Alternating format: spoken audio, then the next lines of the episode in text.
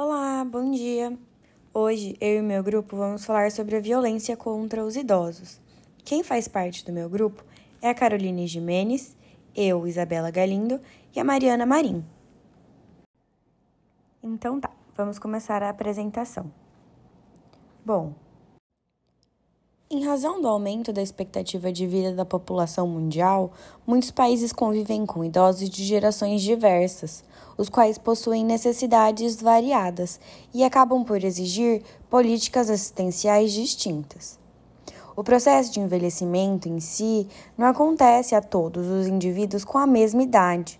Eles acabam variando de pessoa para pessoa, de estilo de vida, fatores internos e externos.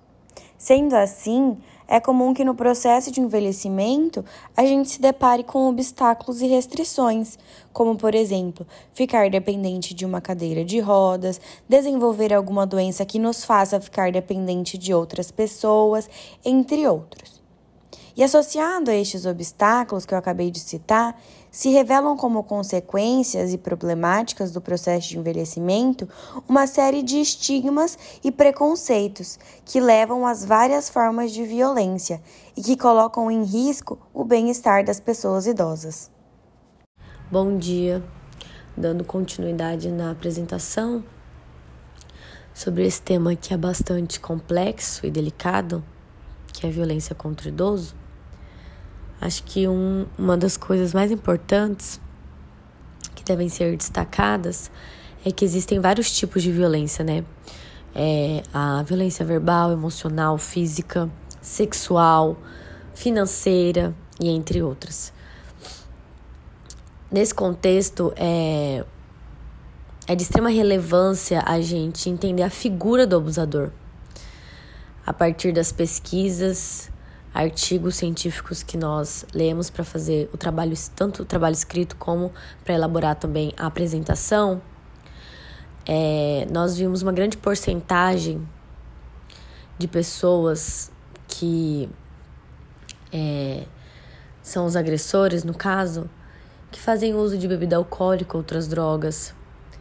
É, em sua maioria depende financeiramente ou emocionalmente do idoso reside, reside na mesma casa ou próximo a esse idoso.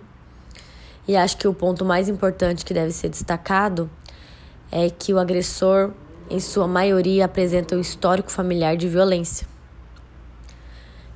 E muitas vezes, né, esse agressor ele não se vê na condição de agressor.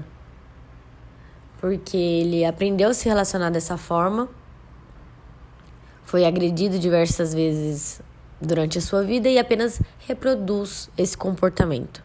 Né? Não que seja algo que justifique a ação do mesmo, mas que é um fator que não pode ser é, descartado para que a gente entenda a complexidade desse assunto, né? É... E também muitos conflitos é, se poten potencializam na velhice né? É, ainda existem muitos preconceitos na sociedade de que o idoso não serve para nada, né? É, é uma fase do ciclo vital que ainda é muito desprezada. E também, junto com toda essa situação, existem muitos casos onde os idosos eles estão numa condição de grande irritabilidade, muitas vezes é, começam a se tornar violentos, agressivos, o que dificulta ainda mais as suas relações né, interpessoais, suas relações com as pessoas que estão ali dentro da casa, cuidando, né? Então, é, realmente tem vários fatores que devem ser analisados nesse contexto, né?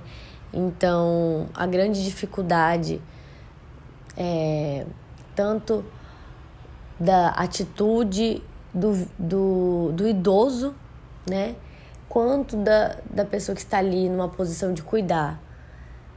E nós vemos muitos casos onde essas pessoas em situação de vulnerabilidade sofrem durante anos essa, esse tipo de violência e também a uma grande porcentagem de pessoas que têm o conhecimento, né?